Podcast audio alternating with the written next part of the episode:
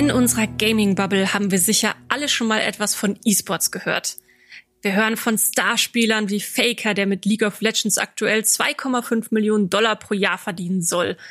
Und ja, wir hören auch immer wieder, dass E-Sports der Sports, der, der Sport der Zukunft sein soll.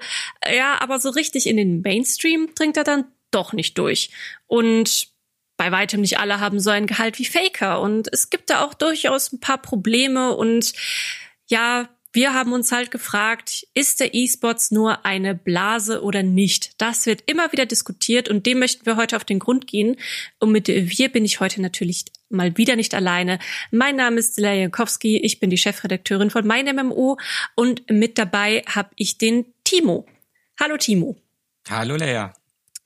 Wir haben jetzt schon ein paar Mal miteinander zu tun gehabt, weil du schon ein paar tolle Kolumnen für uns äh, auf meinem MMO veröffentlicht hast zum Thema E-Sports. Und jetzt haben wir gedacht, können wir auch einfach mal einen Podcast darüber machen. Magst du dich vielleicht einmal für die Zuhörer und Zuhörerinnen da draußen vorstellen? Ähm, was hast du eigentlich mit E-Sports am Hut und wer bist du überhaupt? Ja, sehr gerne. Mein Name ist Timo Schöber. Ich bin 38 Jahre alt inzwischen. Also für E-Sport-Verhältnisse doch schon relativ alt. Ähm, da sieht man auch so ein bisschen an meiner Vita vielleicht. Ich bin seit 98 im E-Sport unterwegs. Also jetzt seit nunmehr über 20 Jahren. Und bin der Szene immer treu geblieben, habe eigentlich so ein bisschen klassischen Werdegang, ähm, Abi-Studium und bin jetzt seit zehn Jahren in der Personalabteilung beim großen Maschinenbauunternehmen tätig. Also relativ langweilig eigentlich so von der Vita. Aber E-Sport ist natürlich immer was Aufregendes und ich bin dem Markt immer treu geblieben. Also ich war erst Spieler, ähm, dann hat sich das gegen Ende des Studiums immer so ein bisschen mehr Richtung traditionellen Berufsweg entwickelt. Zu der Zeit war E-Sport einfach auch noch nicht da, wo er heute ist. Das darf man nicht vergessen. Also das ist über zehn Jahre her, mein Karriereende in Anführungsstrichen. Und bin aber in der Szene immer verhaftet geblieben. Bedeutet entweder in Managementfunktionen. Ähm, ich habe zum Beispiel Unternehmen dabei unterstützt, ähm, aus dem Ausland Spieler nach Deutschland zu holen. Ich äh, war auch in beratenden Funktionen tätig, wobei beratende Funktion klingt immer so, das ist immer so eine leere Worthülse, ne? aber das meint eigentlich ganz viel. Und ähm, 2018 habe ich da ein Buch dazu geschrieben, weil ich einfach festgestellt habe, aufgrund meiner wissenschaftlichen Tätigkeiten, dass es da kein Grundlagenwerk zu gibt. Das hat mich auch erstaunt, also auch international tatsächlich nicht. Und da habe ich dann gedacht, gut, wenn das bis jetzt keiner gemacht hat, dann mache ich das eben. Und habe das dann äh, in meiner Freizeit geschrieben und daraus ist dann eben ganz viel entstanden. Ähm, ich bin seither auch Mitglied beim eSports Nord e.V. Das ist ein Verein, der sich ehrenamtlich für eSport engagiert in Schleswig-Holstein. Ich habe tatsächlich auch einen eigenen Podcast zusammen mit Philipp Ebben, äh, Aim Talk heißt er, ähm, der sich nur mit E-Sport-Themen beschäftigt. Ähm, dann bin ich für zwei Unternehmen in der Beratung tätig. Das ist einmal die Mignon GmbH in Flensburg und einmal Skillshot Consulting in Osnabrück. Und äh, mein eigentlicher Schwerpunkt ist Schreiben und Forschung. Forschung, Heimat, Europa-Universität Viadrina in Frankfurt-Oder. Da mache ich ganz viel zusammen mit dem Professor Stadtmann. Und das Institut Philologie in, in Berlin. Da mache ich viel mit Professor Junge zusammen. Die beiden Namen müssen, glaube ich, auch mal erwähnt sein im E-Sport-Umfeld. Und äh, ansonsten, ähm, ja, schreibe ich ganz viel, das weißt du ja auch. Ne? Wir hatten ja, hat es schon gesagt, häufiger miteinander schon zu tun. Ähm, sei es in Gastbeitragsform, sei es in Buchform oder wissenschaftliche Paper, so ganz unterschiedliche Dinge. Und äh, versuche auch als Dozent an drei Hochschulen so ein bisschen E-Sport-Wissen an die jüngere Generation dann zu vermitteln. Ja, ich kann euch auch garantieren, diese Artikel von äh, Timo, die sind auch sehr fundiert, die er bei uns auch schon veröffentlicht hat. Und äh, da, wo ich mich mal so bei dir quer gelesen hat, das ist auf jeden Fall auch immer schön, schön auch erklärt. Also ähm, man versteht schon auch, wenn man nicht so tief im Thema drin ist, was du denn überhaupt vermitteln möchtest. Das ist ja bei mir selber auch der Fall. Ich äh, berufsbedingt habe ich natürlich auch ein Interesse an E-Sports und schaue mich da um und wir haben ja auch News dazu und haben Analysen dazu und am Thema kommt man nicht so richtig vorbei. Ähm, aber es ist halt trotzdem immer so, dass der E-Sport sich trotzdem nicht so ganz durchsetzen will. Ähm, da würde ich mal gerne von dir wissen, aus deiner Sicht, wie relevant, wenn man jetzt auch wirklich die harten Fakten mit dazu nimmt, wie relevant ist der E-Sports denn überhaupt, wenn man ihn jetzt auch mit dem herkömmlichen Sport, sage ich mal, vergleicht? Ja, also tatsächlich noch nicht so relevant. Das muss man schon ehrlich sagen. Also wenn wir uns die Marktzahlen anschauen, ist das ein Phänomen, das sehr stark wächst. Ist ein deutlich exponentielles Wachstum. Aber das Niveau, auf dem sich der E-Sport bewegt, ist noch vergleichsweise gering. Also du hast zum Beispiel Gaming angesprochen. Das ist ein Markt, der um ein Vielfaches größer ist als der E-Sport-Markt. Ähm, wenn du es mit dem traditionellen Sport äh, vergleichst, äh, habe ich die Zahlen von der UEFA im Kopf, die ausgegeben haben, dass der europäische Fußball ungefähr 30 Milliarden Euro umsetzt pro Jahr. Und der weltweite E-Sport setzt eine Milliarde US-Dollar pro Jahr um. Also ich glaube, da hast du schon die Verhältnismäßigkeit relativ gut hergestellt. Und er wächst aber. Man darf ja nicht vergessen, das Phänomen ist noch relativ jung. Also ich habe gesagt, ich habe 98 angefangen und in Deutschland kann man sagen, dass der richtige Beginn die Gründung von Okrana gewesen ist. Das ist eine E-Sport-Organisation gewesen, die es jetzt so in der Form nicht mehr gibt und das war 1996. Also es ist doch nicht lange her, dass äh, E-Sport in Gang geraten ist in Europa und in Deutschland. Ähm, und man muss fairerweise natürlich auch noch sagen, dass es Länder gibt, die deutlich weiter sind als Deutschland. Also wenn wir uns Deutschland natürlich anschauen, gibt es da noch viele Baustellen, was E-Sport angeht. Und äh, das ist tatsächlich auch ein Hemmnis, warum man noch nicht so groß ist, wie er sein könnte. Aber mhm. andere Länder, vor allen Dingen Südkorea und China, aber in Teilen auch die USA, zeigen, wo die Reise hingehen könnte. Was sind dann die Gründe dafür? Also das ist ja auch kein Geheimnis, wenn man auch den E-Sport zumindest so ein bisschen verfolgt. So, wie gesagt, ich halt auch noch ein bisschen mehr in der Oberfläche, aber auch ich krieg mit, ich habe sogar selber auch schon Analysen darüber geschrieben, äh, dass der E-Sports in Asien einfach so viel größer ist als bei uns und auch schon mehr in der Mitte der Gesellschaft angekommen ist. Wo liegt das eigentlich dran? Also ich glaube, das hat mehrere Gründe. Es ist sicherlich erstmal eine kulturelle Frage, dass gerade ähm, südostasiatische und fernostasiatische Länder ein bisschen technikaffiner sind, auch mutiger sind an vielen Stellen, was neue Entwicklung angeht. Also Deutschland oder auch Mitteleuropa generell ist da sehr zurückhaltend, was neue Entwicklungen angeht. Da sprechen wir gar nicht mehr über Technologie. Also alles, was irgendwie Veränderung ist, ist erstmal schwierig zu vermitteln. Ähm, das mit Sicherheit. Dann hattest du, ähm, als das mit dem E-Sport losging, in, in Asien schon ein höheres Grundniveau, was die technologische Ausstattung anging. Also in Südkorea war zu der Zeit schon bestimmt zehn Jahre weiter als Deutschland zum gleichen Zeitpunkt. Das heißt, die Möglichkeiten, was die Infrastruktur anging, um E-Sport betreiben zu können, waren ganz andere. Und du hast eine andere Akzeptanz in der, in der Mitte der Gesellschaft generell und daraus ableitbar auch in der Politik. Das heißt, während du in Deutschland zum Beispiel ellenlange Diskussion darüber führst, äh, ob E-Sport jetzt ein Sport ist oder nicht und ob er gemeinnützig sein kann oder nicht. Und da werden dann auch Profi- und Breitensport immer gerne miteinander vermengt, was eigentlich äh, nicht geht. Ähm, hast du es halt in Südkorea, das ist so ein bisschen das Mecker, deswegen sage ich das, äh, das Land so oft, ähm, hattest du es da anders, dass im Jahre 2000 die KESPA gegründet worden, das ist die ähm, Korean Esports Association, also der Dachverband des E-Sports in Südkorea.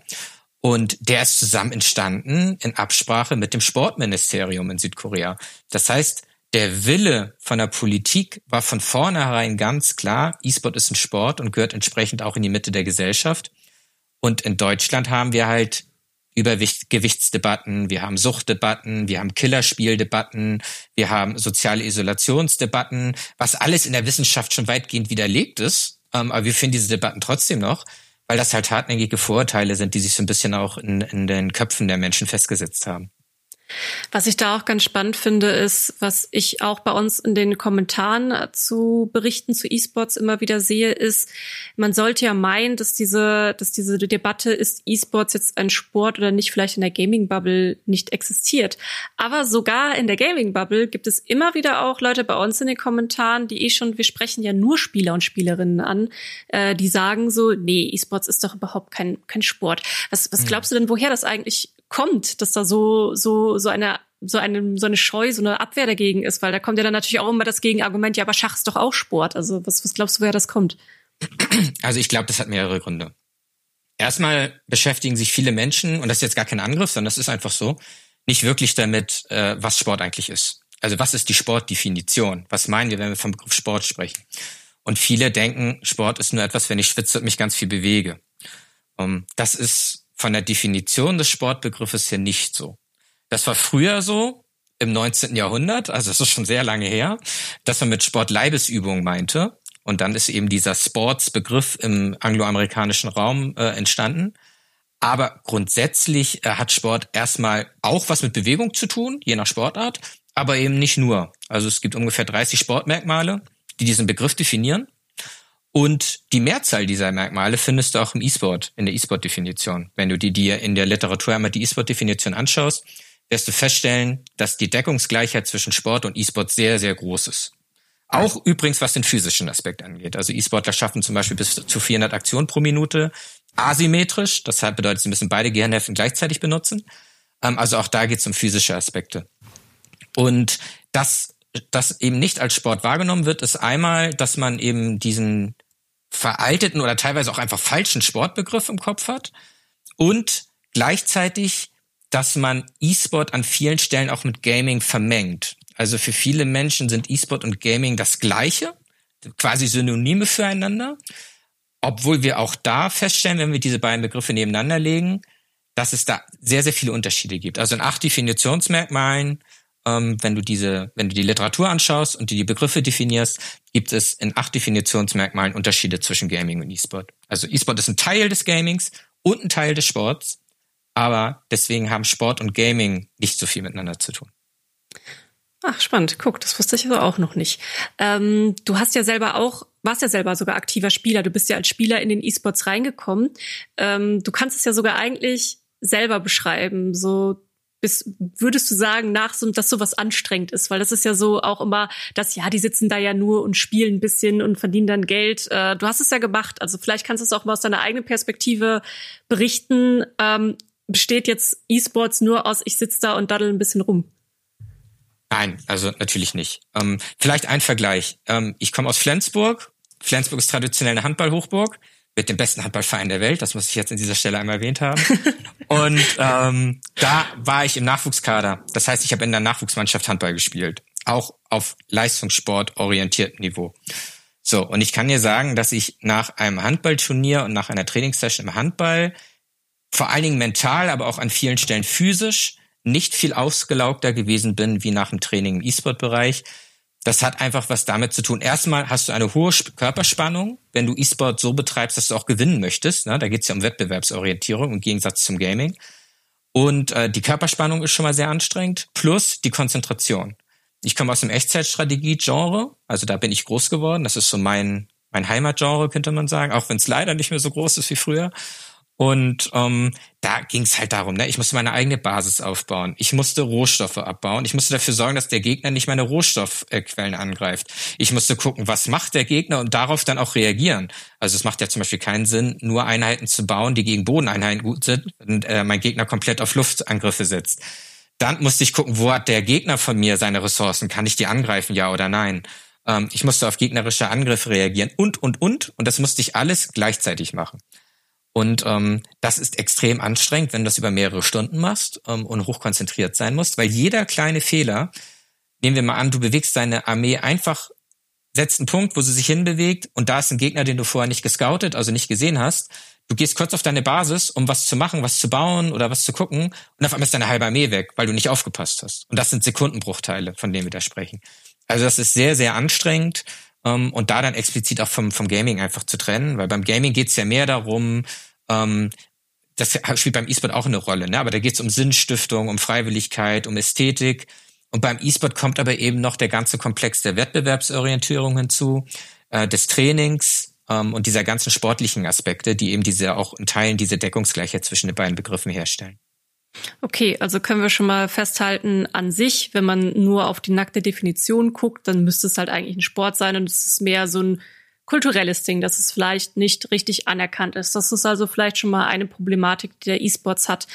Ein anderes Ding ist auch ganz plump gesagt das liebe Geld. Also mal ganz naiv gefragt, wo steckt eigentlich das Geld im E-Sports? Denn wir sind ja in der Regel kapitalistisch aufgestellt und wollen irgendwie unser Geld machen und am liebsten auch einfach immer mehr davon. Und äh, ich erinnere mich doch ganz gut, dass ich mal ein Interview hatte mit dem CEO von Hi-Res. Und Hi-Res ist ja sehr E-Sports gesteuert mit äh, Smite Paladins. Das ist einfach was, was die leben und atmen.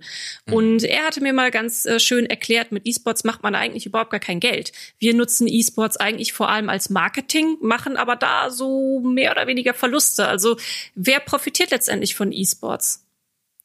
Ja, erstmal ist es witzig, dass du Smite ansprichst. Das spielt gefühlt niemand jedes Mal, wenn ich sage, Smite ist mein aktuelles Lieblingsspiel seit sieben Jahren, werde ich immer komisch angeguckt, was das eigentlich ist, von dem ich da so leidenschaftlich spreche. Also, liebe Zuhörer, Smite ist ein ganz, ganz tolles Spiel, nicht nur im E-Sport, kann ich jedem nahelegen. So. Das ist eine MOBA wie League of Legends, also vielleicht zur Erklärung, falls es jemand da draußen nicht kennt. Genau, plus Third Person muss dazu noch erwähnt werden, das heißt deut deutlich actionlastiger noch. Ne? Da gerate ich immer so ein bisschen ins Schwärmen, wenn ich von Smite rede. Und man kann auch was lernen, weil es geht um Götterwelten. So, also auch da kann man noch historisches äh, Wissen so ein bisschen mitnehmen. Ja, wo mittlerweile auch die Ninja Turtles äh, als Götter mit drin sind, aber okay, das ist das ganz anders. Das sind aber nur Skins. okay. Keine eigenen Charaktere. Okay. okay. Genau, zu deiner eigentlichen Frage. Ähm, also das, was E-Sport im ersten Schritt erstmal interessant macht, ist, du hast eine Zielgruppe, die sehr klar abgrenzbar ist im Vergleich zum traditionellen Sport. Also im traditionellen Sport guckt ja jeder mehr oder minder. Ne? Im Fußball, da guckt wirklich jeder. Alt, jung, egal welches Geschlecht, äh, egal welcher Bildungsstand, egal wie alt, jeder guckt Fußball. Ähm, im, Im gesellschaftlichen Mittel einfach. So, und beim E-Sport ist es anders. Da kannst du die Zielgruppe relativ gut erstmal zuschneiden. Bedeutet, du hast in der Regel Menschen, die jung sind, die im Vergleich zur Gesamtbevölkerung gut gebildet sind und die eine gewisse technische Affinität haben. Das macht diese Zielgruppe interessant für vielerlei Menschen, unter anderem auch für Menschen wie mich, die Personaler sind und sagen, ich suche vielleicht Leute, die Digital Natives sind, also die in dieser digitalen Welt zu Hause sind. Gucke ich mir vielleicht mal E-Sportler an, die können das alles schön, dir muss ich das nicht beibringen.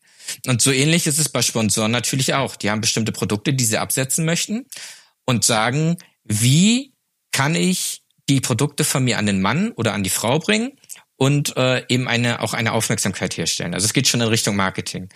Und ähm, da funktioniert der E-Sport nicht viel anders als der traditionelle Sport. Also das ökonomische System ist fast identisch ähm, zum traditionellen Sport. Also du hast Fans, du hast Verbände, du hast Organisationen, im E-Sport meistens Clans genannt, aber du hast eben auch auf ehrenamtlicher Ebene diese ganze Vereinsstruktur, die wir auch im traditionellen Sport kennen. Du hast Messen, du hast Wettbewerbsveranstalter wie die ESL, du hast Medien wie euch zum Beispiel. Also das ganze ökonomische System funktioniert sehr ähnlich. Und so funktionieren auch die Geldströme in diesem ökonomischen System. Das heißt, Sponsoren und Investoren schütten Geld in dieses System rein und dafür generiert das System zum Beispiel Aufmerksamkeit, äh, Absatzmärkte für Produkte, weil zum Beispiel, ne, ein berühmter Counter-Strike-Spieler spielt vielleicht nur mit Tastatur und Maus von Hersteller XY und die ganzen Fans von der Organisation und von dem Spieler sagen, muss ich auch haben. Finde ich toll, der spielt damit, muss ich auch haben. So, und äh, das siehst du ja auch daran, dass eben diese ganze Gaming-Hardware sehr auf den E-Sport äh, orientiert ist. Also es sind häufig Gegenstände, äh, die auf Leistung auch ausgelegt sind. Und so funktioniert eben auch das ökonomische System. Also es ist sehr ähnlich zum traditionellen Sport mit einem wichtigen Unterschied und das sind die Publisher. Denn du hast natürlich im traditionellen Sport niemanden, der dem Fußball zum Beispiel gehört. Im E-Sport hast du sehr wohl jemanden, der dem League of Legends zum Beispiel gehört mit Riot Games oder dem Smite gehört mit Hi-Res oder, oder mit äh, der Wealth Corporation Counter-Strike. Also da hast du ja Menschen oder Organisationen, die die Rechte an diesen Spielen halten. Und dementsprechend ist das System dann an der Stelle natürlich auch ein bisschen fragiler, weil wenn ein Hersteller sagt, ich möchte einfach nicht mehr, dass ihr mit meinem Spiel als Wettbewerbsveranstalter Dreamhack oder ESL oder wer auch immer Veranstaltungen macht, dann hast du natürlich im ökonomischen System großes Problem, wenn das Copyright nicht mehr geklärt ist. Ne? Und ähm, da unterscheidet sich der E-Sport dann. Aber sonst hast du natürlich recht, mit dem E-Sport selbst werden wenige Gelder generiert. Also das ist ähnlich wie im traditionellen Sport auch. Im traditionellen Sport generierst du ja auch kaum Geld. Klar, Eintrittskarten, Merchandise, das hast du alles, aber das sind jetzt nicht die Unsummen, die da generiert werden, sondern da geht's dann, oder, oder Streaming-Zeiten im E-Sport, ne? Sondern da geht's in erster Linie Sponsoren und Investoren. Das ist das A und O, wie im traditionellen Sport auch. Ja, und da sprichst du nämlich einen sehr spannenden Punkt an mit den Publishern, über den ich auch immer wieder stolper. Ein ganz aktuelles Beispiel wäre jetzt auch Overwatch 2. Also Overwatch ist ja auch ähm, ja hart in den E-Sport eingestiegen. Sie wollten viel, haben aber nicht so wirklich geschafft, die Strukturen zu schaffen, die sie wollten. Ähm, also wirklich attraktive Gehälter auch anbieten zu können für für die äh, Sportler und Sportlerinnen. Da muss man ja sagen, das ist ja, ich habe ja vorhin das Beispiel von Faker genannt, aber das ist wirklich schon top top notch. Also in der Regel sind die Gehälter nix. Und auch dann verglichen die Preisgelder für das, was man an Zeit und Training und alles reinsteckt, auch nix. Und dann passiert jetzt das Folgende, wie bei Overwatch 2. Es ist ein Team-Shooter, wo im Moment sechs Personen gegen sechs Personen antreten. Und für Overwatch 2 wurde jetzt gesagt, wir streichen die sechste Stelle. Ähm, es wird jetzt ein 5 versus 5 Shooter, wo äh, der klassische, normalerweise gab es halt zwei Tanks in der, in der Meta. Es wurden zwei Tanks gespielt. Und jetzt sitzen ganz viele junge Menschen da draußen, die hart für diese Rolle trainiert haben, die vielleicht auch schon Erfolge gefeiert haben und ihre Stelle, ihr Job ist mal eben gestrichen. Und das ist, glaube ich, etwas, das tatsächlich ein, ein großes Problem im E-Sports ist, so diese Schnelllebigkeit. Weißt du, es mhm. kommt ja nicht auf einmal jemand auf die Idee und sagt, ja, Fußball wird jetzt nur noch mit acht Leuten gespielt oder keine Ahnung. Das, das, das sind ja riesige Prozesse, wenn man da irgendwas an der Regel verändern würde. Und das, das mhm. ist halt anders, weil eben auch noch der Konflikt zum, Konflikt zum Gaming da ist und da die Kunden auch zufriedengestellt werden müssen. Wie, wie siehst du das da? Das ist natürlich ein Riesenproblem, was du gerade angesprochen hast. Also es ist nicht nur, also Overwatch ist erstmal ein sehr, sehr gutes Beispiel, weil, und das muss man ehrlicherweise sagen, und ich bin eigentlich ein großer Blizzard-Fan, aber bei Overwatch ist sehr, sehr viel falsch gemacht worden. Und Blizzard hat sich auch in den letzten Jahren nicht gerade mit Ruhm bekleckert, äh, sowohl im Gaming als auch im E-Sport, obwohl es ein so großartiger Hersteller eigentlich ist. Ne? Also es gibt äh, wenige Hersteller, die ich besser finde als Blizzard. Aber Overwatch, was hat Overwatch falsch gemacht? Erstmal fand ich das Franchise-System, mit dem die gearbeitet haben, sehr, sehr fragwürdig. Ähm, das ist im E-Sport schon so oft versucht worden, diese Franchise-Systeme, wie wir sie aus dem US-amerikanischen Sport kennen. Und es ist fast immer gescheitert, weil E-Sport in den Mechaniken da einfach anders funktioniert. Ähm, du hast da auch eine gewisse Identifikation der Fans mit einem bestimmten Team, mit bestimmten Spielern. Ähm, das ist in einem Franchise-System anders. Da identifizierst, äh, identifizierst du dich äh, mit der Marke, manchmal auch mit der Stadt. Wobei so ein Franchise auch gerne mal die Stadt wechselt, äh, wenn irgendwo mehr Geld geboten wird. Also das ist falsch gemacht worden. So funktioniert E-Sport nicht. Und grundsätzlich zu dem Publisher-Problem, was du gerade auch mit dem Tank äh, angesprochen hattest, das hast du natürlich ganz oft. Dann nehmen wir an, du spielst League of Legends, und äh, bist ADC und hast deine drei Helden, mit denen du am, mit Abstand am besten kannst. Jetzt kommt Riot Games und macht einen Patch und auf einmal sind deine drei Helden die drei schlechtesten in der Meta. Da hast du natürlich erstmal ein Problem als Spieler, obwohl du ja nichts falsch gemacht hast. Ne, du hast hat drei Helden gelernt, weil du gesagt hast, okay, es kann vielleicht mal sein, dass mal einer schlechter wird, dann kann ich noch zwei andere. Aber im Worst Case kann sowas passieren. So und das ist auch schon passiert äh, solche Dinge. Und da haben die Publisher natürlich ein enormes ähm, Gewicht und eine enorme Machtfülle auf ganz vielen Ebenen. Also es geht um Rechtevergaben einerseits, es geht auch um TV-Übertragung. Es gab riesige Streitigkeiten äh, vor ein paar Jahren zwischen Südkorea, zwischen südkoreanischer ähm, Dachorganisation KESPA und Blizzard, was die TV-Übertragung und die Turnierveranstaltung anging. Also wer darf jetzt eigentlich? Blizzard als Rechtehersteller oder die KESPA als südkoreanische Platzhirsch? Riesenstreitigkeiten. Und dann hast du natürlich das Phänomen, was du sagtest. Ähm, Clans, Organisationen und auch Spieler sind massiv abhängig davon, was die Publisher machen. Und im Zweifel hast du eben da Leute sitzen, die nicht so gut sind, was das Balancing angeht. Dann hast du nachher Probleme im komplett, in der kompletten Meta des Spiels. Oder du hast eben Leute, die, die in anderen Prozessen nicht gut sind. Also was zum Beispiel die Zusammenarbeit mit Veranstaltern angeht. Ne? Und äh, da kann sich ganz viele Problemlagen daraus entwickeln. Also die, die, ich habe es mal die Alleinherrschaft der Spielehersteller genannt, weil im Prinzip kannst du das komplette ökonomische System, nur wenn der Publisher sagt, ich will nicht mehr oder ich will's anders, es sind alle anderen Synergieeffekte und Wechselwirkungen hinfällig. Ja, und da ist dann nämlich genau der Konflikt. Dann E-Sports klingt dann immer erstmal im kompetitiven Bereich äh, super sexy, aber wie du auch schon festgestellt hast oder gesagt hast, ist dann der Gaming-Anteil ist dann da, wo man, wo das eigentliche Geld liegt äh, wenn man eben die, die Teilung zwischen Gaming und E-Sports macht. Und ja, da ist es dann eigentlich ja immer attraktiver für den Publisher zu schauen, wie, wie, wie mache ich meine zahlende Kundschaft zufrieden oder wie siehst du das?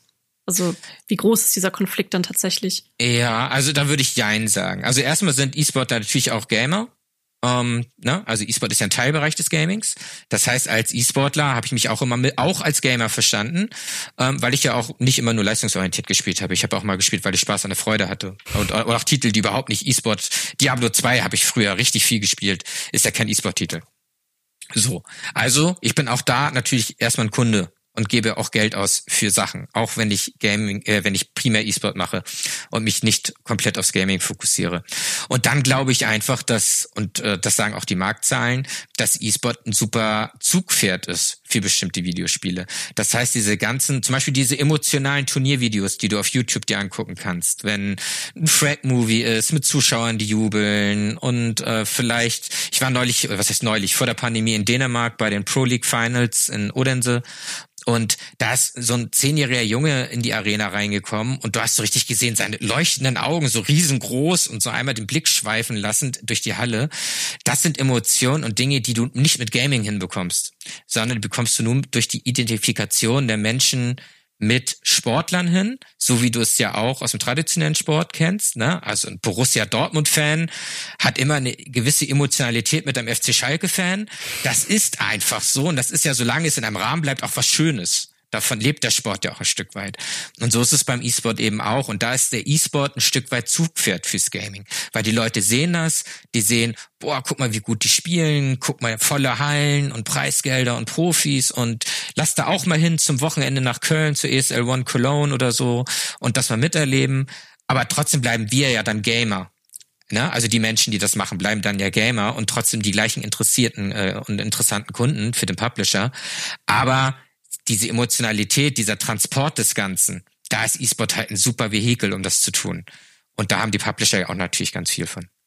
Volle Hallen ist auch ein sehr gutes Stichwort, denn äh, das war ja in den letzten ein bis zwei Jahren sehr schwierig. Äh, wir sind immer noch äh, zum Aufnahmetag am 24. Juni sind wir immer noch mitten in, äh, in einer globalen Pandemie und äh, ja, es bessert sich langsam. Äh, wir kommen mit der Impfstrategie voran. Äh, wenn Delta-Variante ist jetzt gerade noch äh, ein großer Risikofaktor und äh, volle Hallen sind ein Problem du hast selber auch gerade gesagt, es ist so ein großer Hebel, auch äh, Hallen zu füllen. Auch für Sponsoren ist das super attraktiv, wenn man da schöne Banner hat oder keine Ahnung, ganz übertrieben. Vielleicht äh, steht auch äh, ein ähm, Hardware-Hersteller äh, da und verkauft da vielleicht direkt vor Ort tolle Headsets oder was weiß ich. Ne? Es ist auf jeden Fall mhm. attraktiv, Leute vor Ort zu haben. Mhm. Wie hat sich das denn jetzt eigentlich in, den, in der letzten Zeit auf die auf den E-Sports ausgewirkt? Also grundsätzlich ist E-Sport erstmal nicht geschrumpft. Was erstaunlich ist, äh, aufgrund der Pandemie, weil eigentlich ist gefühlt fast alles geschrumpft, aber E-Sport eben nicht. Das ist der große Vorteil daran, dass er, der große Vorteil ist, dass er eben digital und virtuell funktioniert. Das heißt, E-Sport funktioniert auch, ohne physisch vor Ort sein zu müssen. Und das hast du eben auch gemerkt, weil viele Sportvereine und viele Veranstalter auch im traditionellen Sport sind sogar auch auf mich zugekommen und haben gesagt, Timo, hör mal zu, das funktioniert gerade alles nicht bei uns. Was können wir tun, entweder um Turnier zu veranstalten oder auch um den Jugendlichen im Verein irgendetwas zu bieten, damit die was zu tun haben und denen nicht langweilig wird. Und da ist E-Sport natürlich super und bietet sehr viele Chancen und hat eben den großen Vorteil, dass er relativ unkompliziert stattfinden kann. Das heißt, man muss sich nicht vortreffen, muss kein Hygienekonzept haben, sondern man kann es auch online machen. Es ist von der Emotionalität her, von der Sozialisierung her natürlich nicht das Gleiche, als wenn ich es jetzt in der Halle mache oder auf einer LAN-Party, aber es ist immer noch E-Sport. Und es ist immer noch dieses Leistungssport, die Leistungssportler-Mentalität. Ich möchte der Beste sein, ich möchte das Turnier gewinnen. Vielleicht kriege ich auch so einen kleinen virtuellen Pokal dann in meinem Profil auf der jeweiligen Webseite. Das ist was, was die Menschen motiviert. Solche Dinge. Und ähm, vielleicht eine Zahl, die ganz spannend ist, weil wir auch über die Geldströme im E-Sport gesprochen haben. In Dota 2 hat International jetzt für dieses Jahr wieder den Rekord gebrochen fürs Preisgeld und liegt bei über 40 Millionen US-Dollar. Das muss man sich vorstellen. Wie kommt das Geld zustande? Auch da vielleicht noch mal so ein bisschen auch der Rückschritt zur vorherigen Frage da sind dann auch die die E-Sportler so ein bisschen das Vehikel, weil die Fans von den E-Sportlern in dem Videospiel Dota 2 Skins und andere Gegenstände kaufen, um eben auszudrücken, dass sie Fan von einer bestimmten Mannschaft sind. Und das spült Geld zum Publisher und ein Teil des Geldes fließt eben auch in den Preisgeldpool von The International. Und dass das Spiel trotz Corona diesen Rekord gebrochen hat von vor zwei Jahren, vor Corona, äh, zeigt, glaube ich, ganz gut, äh, dass die Mechanismen des E-Sports auch in Corona-Zeiten funktionieren. Und wir sehen es auch, äh, es gibt eine sehr spannende Untersuchung von Nielsen Sports, äh, veröffentlicht an der Fachhochschule Westküste, ähm, die ganz klar sagen, der Konsum von, von E-Sport-Inhalten ist gestiegen. Und zwar massiv gestiegen. Sowohl bei Gamern, also nicht nur bei Rezipienten, also Rezipienten ist ein anderes Wort für E-Sport-Fans oder E-Sport-Konsumenten, sondern auch bei Gamern. auch Gamer konsumieren mehr E-Sport-Inhalte, vorwiegend Streams. Also sie schauen sich das Ganze an, weil die Turniere sind ja weitergelaufen, viele Turniere sind weitergelaufen. Und zweiter spannender Punkt, in den Bereichen Streaming, äh, E-Sport orientierter Hardware, also sogenannter Gaming-Hardware und Software sind die Ausgaben, vor allem die ungeplanten Ausgaben der Menschen während der Corona-Pandemie auch massiv gestiegen. Also sehr deutlich. Das sind nicht nur kleine Prozentzahlen, von denen wir sprechen, sondern teilweise Verdopplungen, von denen wir sprechen. Also auch da zeigt E-Sport, ähm, Corona konnte E-Sport jetzt nicht so viel anhaben. Aber vielleicht eine, eine Anmerkung noch. Viele sagen immer, E-Sport ist der große Gewinner der Corona-Krise. Äh, dazu zwei Sachen. Erstmal finde ich es ein bisschen ja, moralisch komisch, in der Situation von einem großen Gewinner zu sprechen. Ähm, und zum Zweiten geben die Zahlen das nicht her. Also E-Sport ist gewachsen. E-Sport hat auch ein paar Erfolge erzielt, trotz Corona. Aber es ist jetzt nicht so, dass die Pandemie der große Heilsbringer des E-Sports gewesen ist. Das ist großer Unsinn, um das mal so ganz deutlich zu formulieren. Hm, das ist, gilt ja auch so allgemein fürs Gaming. Gaming ist halt allgemein jetzt äh, während der Pandemie sehr gewachsen, weil die Leute zu Hause saßen und gespielt haben oder wieder gespielt haben oder neu zum Spielen kamen. Und äh, wir sehen es gerade tatsächlich auch aktuell in unseren Zahlen jetzt, wo man wieder mehr nach draußen kann, das Wetter schöner wird, äh, geht auch unser Traffic wieder runter. Und äh, da weiß man ja auch noch nicht so ganz genau, was jetzt die Zukunft bringt. Ähm, ob das dann jetzt auch nur äh, eine schnelle Flamme war, die einmal hochgegangen ist von ein paar Leuten, die jetzt das Jahr Interesse gezeigt haben, aber jetzt wieder zu alten Aktivitäten Aktivitäten zurückkommen. Was da aber tatsächlich auch noch mal ein spannendes Thema ist, auch für äh, die Relevanz von E-Sports, geht auch so ein bisschen ins Gaming, ist, ähm, wir haben zum Beispiel gemerkt, dass jetzt auch ein großer Frauenanteil mit dabei war, der stärker zum Gaming gefunden hat. Viele haben sich Nintendo Switch zum Beispiel äh, gekauft und Animal Crossing gespielt. Und ähm, der große Vorteil da ja bei E-Sports ist auch, ähm, dass es ja eigentlich körperlich keine Unterschiede gibt. Aber auch da muss man sagen, dass es ja immer noch eine sehr junge, männerdominierte Szene ist. Und ähm, es kann natürlich auch globalen E-Sports helfen, wenn es da auch mehr Diversität gibt und da auch mehr Interesse bei anderen Leuten ist, also auch mehr Frauen oder eben diverse äh, Gruppen äh, mit mit dazukommen. Wie wie ist da so eigentlich der aktuelle Stand? Ja, der ist kompliziert um es einmal so zu sagen. Das, okay, ähm, bisschen, ähm, bisschen Zeit haben wir ja noch. Ja, genau, ich konkretisiere das. Das wird jetzt okay. nicht wie ein Facebook-Beziehungsstatus. ähm, also vielleicht erstmal fangen wir bei der Profiszene an. Da ist es sehr eindeutig, ähm, du findest unter den äh, Top 500 äh, bestverdienenden E-Sportler keine Frau. Du findest eine Transgender-Frau mit Scarlett. Da muss man wissenschaftlich, muss ich da hart sein, physiologisch kann ich das nicht komplett als Frau bewerten, wenn ich das untersuche. Soziokulturell natürlich klar, völlig in Ordnung, kann jeder machen, was er möchte. Aber wenn ich natürlich die physiologischen Aspekte, und die hast du ja angesprochen, äh, untersuchen möchte, kann ich das natürlich nicht so einfach machen, sondern da muss ich natürlich schauen schon, wie ist die physisch, des, die Physik des, des jeweiligen Menschen. So, ähm, also da ist es sehr eindeutig. Das ist sehr männerdominierend. Du hast kaum Frauen, die im Profisport stattfinden. Die Frauen, die stattfinden, äh, sind eher im niedrigen äh, Preisgeldniveau angesiedelt angesiedelt und es gibt auch Frauen, die es versucht haben in Männerteams und kläglich gescheitert sind. Das muss man einfach so hart sagen. Aber und jetzt, jetzt kommt natürlich aus, aus Forscherperspektive, stelle ich mir dann natürlich die Frage, hast es angesprochen, warum ist das eigentlich so?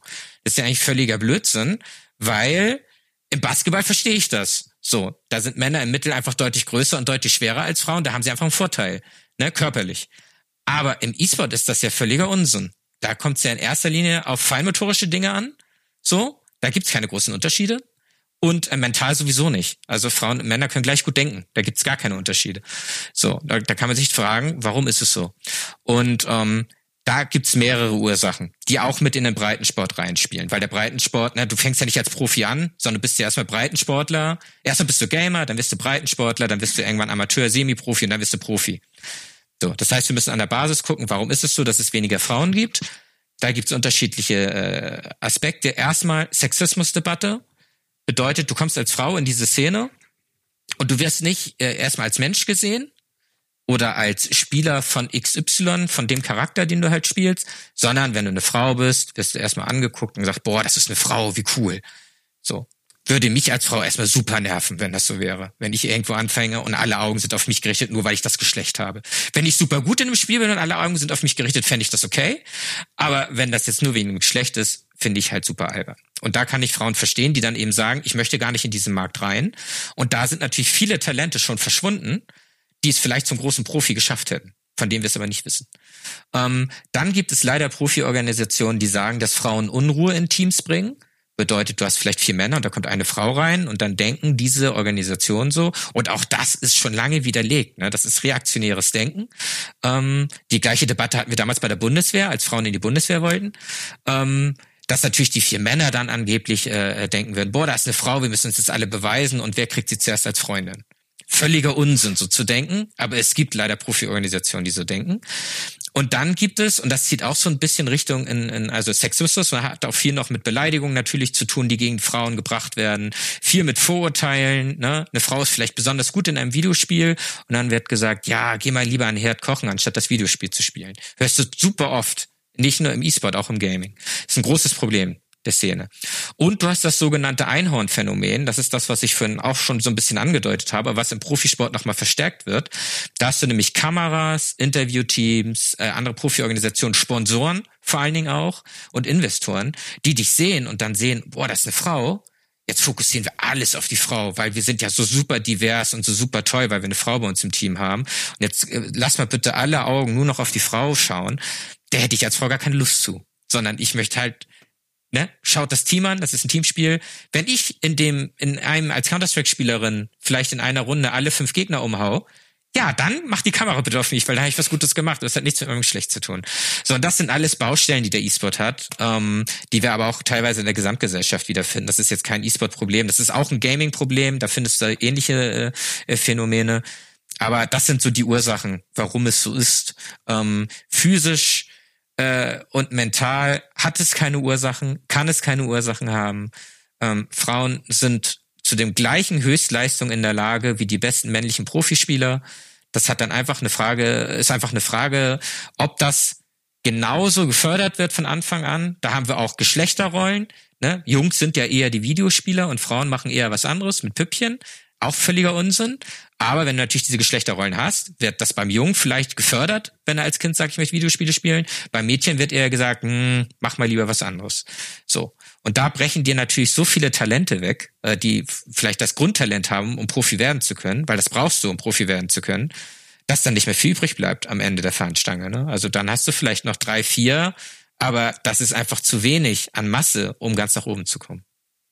Äh, denkst du, dass es dem E-Sports denn für die, für die letztendlich für die Relevanz und Akzeptanz auch helfen würde, im Bereich Diversität, sag ich mal, wirklich gut aufgestellt zu sein? Ich habe jetzt einfach mal die Annahme gemacht, weil ich denke mir in meinem naiven, ganz plumpen Hirn, ja, äh, es, es, es würde ungefähr das Doppelte an interessanter Kundschaft ausmachen, das Doppelte an äh, potenziellen Spieler und Spielerinnen, äh, vielleicht auch Leute im Verein, was ist ich was. Das ist jetzt mein, mein naiver Gedanke dazu, aber vielleicht äh, sagst du ja auch, nee, eigentlich bräuchte es das überhaupt nicht. Äh, bei, bei der Fußball ist ja auch im, im männerdominierten Bereich relevanter. Also wie, wie siehst du das? Ja, also das mit männerdominierten Fußball ist so, aber da haben wir die physischen Aspekte. So, also das muss ich jetzt halt sagen. Männerfußball ist einfach attraktiver als Frauenfußball, weil da die Geschwindigkeit höher ist und der Körpereinsatz höher ist, Schussgeschwindigkeit schneller ist. Also da kannst du ja alles messen. So, das ist ja keine Meinungsfrage, sondern du kannst es ja messen. Aber das spielt beim E-Sport und beim Gaming eben keine Rolle. Und deswegen würde ich mir wünschen, äh, dass bitte alle Frauen, die sagen, sie haben Lust auf E-Sport, ganz normal behandelt werden, als wären's, äh, als hätten sie kein Geschlecht um das mal so zu sagen. Also lass, ne, das Geschlecht darf keine Rolle in irgendeiner Form von Bewertung spielen, wenn wir über E-Sport und Gaming sprechen oder überhaupt über generell gesellschaftliche Debatten sprechen.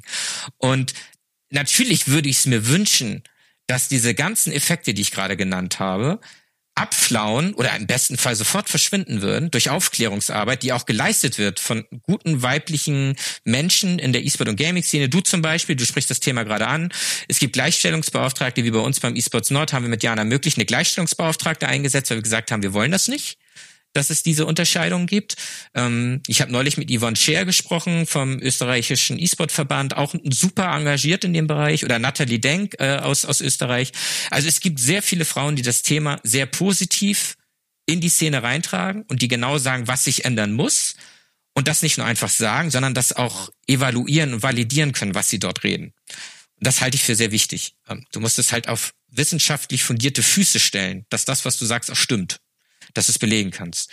Und äh, so naiv funktioniert dein Gehirn gar nicht, wie du es gerade gesagt hast. Weil natürlich ist es so, ähm, dass Frauen die Hälfte der Gesellschaft ausmachen. Und wenn die Gehäl erstmal ist es langweilig, wenn eine Hälfte der Gesellschaft nicht dabei ist, finde ich persönlich super langweilig. Ich finde es viel schöner, wenn das alles bunt durchmischt ist, was Ethnien angeht, was Religion angeht, was Geschlecht angeht. Das ist viel spannender, ähm, wenn das nicht alles das Gleiche ist. Das fände ich persönlich super langweilig. Und, und natürlich ist das dann auch für Sponsoren interessanter. Und nicht nur für Sponsoren. Es ist auch, was ich gesagt hatte, so Dinge wie Employer Branding. So ein Personaler wie ich freut sich natürlich, wenn ich die doppelte Auswahl an Menschen habe, anstatt nur eine Hälfte zur Verfügung habe. So, also es gibt so viele positive Effekte ähm, davon, Frauen äh, in den E-Sport zu bringen. Und bitte auch so unsägliche, komische Marketinginstrumente wie reine Female-Teams zu, sein zu lassen, die einfach schlecht sind das sind dann Spielerinnen, die häufig sehr äh, dem Klischee eines Mädchens entsprechen und dann in solche Teams geworfen werden, um dann die Kamera drauf zu halten. Bitte lasst sowas, E-Sport-Teams und Sponsoren. Das tut keinem Gefallen. Äh, schon gar nicht den Frauen, die ernsthaft E-Sport betreiben wollen. Und äh, das wäre vielleicht nochmal mein Appell an der Stelle. Also solche Dinge, wie da in League of Legends einmal passiert ist mit diesem, ich glaube, russischstämmigen Team war das. Ähm, sicherlich nette Mädchen und sicherlich auch welche, die League of Legends spielen wollen, aber gebt doch bitte den Mädels eine Chance, die gut sind und nicht äh, einfach irgendein Marketing-Gag aufziehen. Ja, da gebe ich dir recht. Das kann auch sehr schnell backfeiern, wie es in dem Fall auch passiert ist. Wir haben jetzt auch für, also wir gehen jetzt schon so ein bisschen in die Zukunft rein und was passieren müsste. Ähm, da würde ich auch mal ganz gerne weitermachen. Äh, ich denke, was vor allem sehr spannend für die Zukunft sein wird, ist natürlich auch ein Generationswechsel. Also ähm, das ist jetzt äh, vielleicht für, für für dich äh, war es schon vielleicht erst noch eine Besonderheit, dass man Gamer war. Äh, ich bin jetzt in 90er Jahrgang, also auch nicht ganz so weit äh, hinter dir, aber da war es äh, schon, ja, da kamen dann auch schon so die ersten Konsolen und äh, mittlerweile haben wir eine Generation, die mit äh, Mobilgeräten aufwächst und äh, dementsprechend eine sehr hohe Zugänglichkeit auch zum Gaming haben und äh, ich weiß auch, dass Mobile-Geräte immer wichtiger auch im Gaming werden und äh, auch helfen beim Wachstum. Was was sind denn da jetzt so aktuell die Trends? Also Mobile Esports ist ein Trend. Wobei man fairerweise sagen muss, dass Mobile Esports meistens eher in den Ländern stattfindet, die keine gute IT-Infrastruktur haben. Weil du kannst dir ein Smartphone relativ leicht kaufen. Das ist nicht so teuer wie ein Gaming-Computer oder eine High-End-Konsole. Ähm, aber auch in Deutschland äh, kommt immer mehr Mobile Esports auf ähm, den Smartphones. An der Stelle glaube ich persönlich nicht, dass Mobile Esports gerade den PC Esport ablösen wird, weil aufgrund der Eingabegeräte und der Konzeptionierung der Spiele der High-End, also der wirkliche Profi, Super-Profi-Bereich im E-Sport nur auf dem PC stattfinden kann. Es findet sich da schon eine deutliche Diskrepanz zwischen PC und Konsole, einfach aufgrund der Eingabegeräte. Äh, du spielst mit Maus und Tastatur vor allen Dingen Shooter und Strategiespiele deutlich besser als mit einem Controller. Und äh, der Schritt dann, der Rückschritt sozusagen zum Mobile E-Sport ist dann noch mal ein größerer weil da ist die Steuerung noch schwerer. Selbst wenn du Zusatzgeräte nimmst, die das Ganze ein bisschen erleichtern, es ist einfach nicht das gleiche wie ähm, wie auf auf dem PC. Also glaube ich, dass die Zukunft des E-Sports weiter der PC sein wird, ähm, wenn wir über den großen Profibereich sprechen. Aber ich glaube und auch da vielleicht das Wort Diversität nochmal aufzugreifen oder Heterogenität, wie auch immer man das nennen möchte, ähm, dass wir auch da Wandel feststellen werden. Ne? Also die Plattformen werden sicherlich ähm, vielfältiger und ich glaube auch, dass sie an vielen Stellen weiter miteinander verschmelzen werden. Vor allen Dingen Konsole und PC. Das sehen wir jetzt schon, dass viele Spiele Multiplattform sind, also auf mehreren Plattformen gleichzeitig gespielt werden und die Plattformen aber auch gegeneinander spielen. Wir haben über Smite gesprochen, das beste MOBA der Welt natürlich. Ähm, das ist ein Multiplattformspiel. Das heißt, ich als PC-Spieler spiele auch mit Leuten auf der PlayStation oder auf der Xbox oder auf der Switch ähm, und das finde ich halt super spannend, weil das das Ganze auch nochmal so ein bisschen aufbricht. Du hast eine größere Community, du hast Leute, die sich für unterschiedliche Dinge interessieren. Und ich glaube auch, dass das, dass der Mobile E-Sports da in bestimmten Genres sicherlich auch ähm, seinen Platz dann verdient hat einfach. Das ist so. Ich werfe jetzt einfach mal noch das Stichwort Cloud mit rein, also dass es vielleicht irgendwann auch mal total egal ist, wo wir überhaupt spielen. Da klar, also Cloud Gaming wird sicherlich eine der Zukunftsbranchen sein. Ähm, ich glaube dann aber tatsächlich, dass am Maus und Tastatur gespielt wird, weil das von der Eingabe her einfach das leistungsstärkste ist. Vielleicht gibt's bis da noch eine komplette Neuerfindung, von der ich jetzt noch keine Ahnung habe, die noch besser ist. Ähm, aber Cloud Gaming hat natürlich große Vorteile, weil äh, du keinen leistungsstarken Computer zu Hause stehen haben musst. Du musst eigentlich nur irgendwas stehen haben, was das Ganze abbilden kann. Und ähm, ich glaube auch, dass da aus drei Perspektiven das nochmal interessant ist. Einmal wird es niedrigschwelliger, dann hast du einen höheren Grad an Inklusion, weil jeder daran teilnehmen kann. Und du wirst vielleicht, je nachdem wie das Cloud Gaming funktioniert, auch ein Stück weit unabhängiger von Publishern, weil es natürlich sein kann, dass du nachher kein Cloud Gaming hast, ein Cloud Gaming EA und ein Cloud Gaming Hi-Res und ein Cloud Gaming Riot Games, sondern vielleicht ein Cloud Gaming, wo alle Spiele drinne sind und die Rechte dann an nur noch einen gehen und der dann vielleicht entscheiden kann. Ähm, das wird zumindest schon mal, das klingt jetzt eigentlich negativ, aber es wäre prinzipiell was Positives, weil du dieses ganze, äh, dieses ganze Sammelsurium aus Publisher nicht mehr hättest, sondern einheitliche Regeln schaffen könntest. Also auch das wäre noch eine Chance. Okay, ähm, wir haben jetzt ein paar Sachen angesprochen. Also Probleme, die der E-Sports definitiv im Moment noch hat, um vielleicht auch in der Mitte der Gesellschaft anzukommen. Das sind einmal kulturelle Phänomene. Das ist das liebe Geld, ähm, mhm. dass Spieler und Spielerinnen vielleicht eben nicht unbedingt es attraktiv ist, äh, sich da so reinzuhängen, wegen auch Bezahlung, äh, Probleme in den Strukturen, Probleme in der Inklusion. Wenn man das jetzt alles ja. so hört, dann ist es vielleicht so, mh, hm, ja, doch alles ganz schön schwierig. Ähm, und wir haben ja hier das große Thema, ist es denn jetzt eine Blase oder nicht. Ähm, mhm. kann, kannst du das an dieser Stelle, also wenn, wenn wir es nicht beantworten können, ist auch vollkommen fein. Ne? Für diesen Podcast geht mir eher ein bisschen ums Rumphilosophieren. Mhm. Ähm, aber ist es eine Blase? Das ist jetzt eine geschlossene Frage. Ähm, ich würde sie aber trotzdem offen beantworten. Ähm, also philosophieren finde ich erstmal genau. immer gut, weil ja, so eine objektive eben. Wahrheit, um mal so ein bisschen in die Philosophie reinzugehen. Dann, dann, dann vielleicht, dann vielleicht etwas mhm. offener. Fühlst du, fühlst du es als Blase? Okay. ähm, ist immer, immer noch ein bisschen geschlossen, aber ich äh, werde, ich werde jetzt trotzdem mal ausführlich antworten. Also, ähm, was ist so ein bisschen als Blase suggeriert, ist dieses E-Sport-Blendwerk, wie ich das immer nenne. Also, ich weiß gar nicht, wie viele CEOs, also Chief äh, Executive Officers, es im E-Sport gibt. Super albern, sich so zu nennen. Ähm, ich weiß nicht, wie viele große Monsterunternehmen es schon gab, die angeblich so super viel Geld generieren würden und alle sind super glücklich. Es ist einfach Blendwerk an der Stelle. Ähm, die ganzen Berater, es gibt so viele E-Sport-Berater, die keine Ahnung von dem Thema haben. Ähm, es, es hat auch so ein bisschen diesen Blasencharakter, ne? Ähm, also diese ganzen Oberflächlichkeiten oder Dinge, das ich glaube, ich habe, ich komme aus einem bayerischen Maschinenbauunternehmen. So, ich bin es gewohnt, wenn ich einen Termin ausmache, so wie jetzt mit dir, was prima geklappt hat, dass beide Menschen pünktlich an dem ausgemachten Ort sind. Im E-Sport drei Viertel meiner Termine kommen die Leute zu spät oder gar nicht. Ähm, was problematisch ist. So, das ist alles äh, erstmal Blasencharakter und Blendwerkcharakter. Aber ich würde mich natürlich nicht im E-Sport engagieren und würde nicht das Thema so vorantreiben und würde auch nicht wollen, dass es als Sport anerkannt wird und würde nicht all das tun, was ich tue und was auch viele andere Menschen tun, die sich in diesem Bereich engagieren, wenn ich glauben würde, dass E-Sport etwas Schlechtes wäre. Sondern E-Sport ähm, bietet super viele Chancen, die, wenn wir die perfekt nutzen, auch dafür sorgen werden, dass es keine Blase sein wird. Ähm, ich denke da an interkulturelle äh, Faktoren, viele meiner besten Freunde aus dem E-Sport kommen aus, aus Südkorea. So, welcher Mitteleuropäer lernt südkoreanische Leute kennen? Das ist ja eher unwahrscheinlich. Ähm, wir, wir haben eine hohe digitale Affinität, die sehr, sehr gebraucht wird von Unternehmen und von der Gesellschaft in der Zukunft. Und E-Sportler können das. Die sind gut da drin, weil sie es mit Leidenschaft machen. Dann hast du im E-Sport die Leistungssportler-Mentalität. E-Sportler wollen immer besser werden als den Tag vorher. Das ist auch etwas, was wir in der Gesellschaft super brauchen. Ähm, der Markt ist noch lange nicht gesättigt. Ähm, das heißt, äh, diese US-amerikanische Immobilienblase werden wir im E-Sport in der Form nicht erleben. Ähm, zumindest aktuell nicht. Ne? Ich kann nicht äh, jetzt 20 Jahre in die Zukunft gucken. Aber wenn der E-Sport weiterhin gesund wächst, und er wächst aktuell gesund, was auch der Grund ist, warum er noch relativ klein ist, ähm, dann wird da keine Blase sein.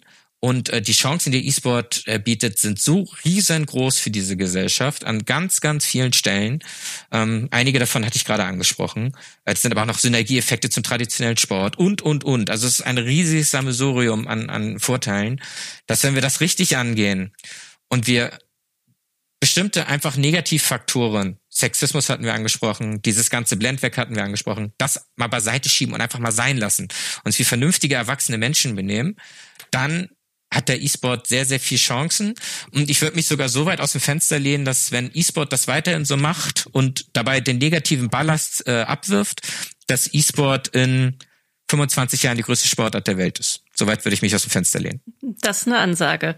Dann Du hast ja schon gesagt, dann, dass das einmal einfach sein lassen, das ist äh, manchmal schwierig, aber dann vielleicht nochmal so zum, zum Abschluss. Ähm, was wäre denn dann der Idealzustand? Du hattest ja in unserem Vorgangsgespräch auch einmal das, das Schlagwort Bundestagswahlen zum Beispiel mit reingesprochen. Also was, wenn man das jetzt fördern möchte und äh, sagt, okay, man sieht die, sobald man die Probleme kennt, kann man sie auch angreifen. Mhm. Also was, was müssten wir denn jetzt äh, tun, wenn wir alle total überzeugt von dem E-Sport sind, um äh, ja die, die Blase nicht zum Platzen zu bringen?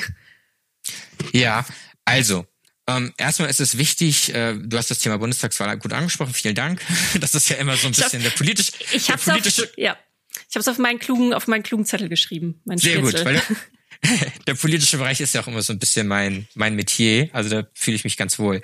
Ähm, Wichtig wäre es natürlich, wenn man jetzt wirklich sagen möchte, man möchte E-Sport ein Stück weit voranbringen. Und ich möchte jetzt keinen Wahlappell oder ähnliches machen, weil es gibt wichtigere Themen in unserer Gesellschaft als E-Sport. Das muss man auch sehen.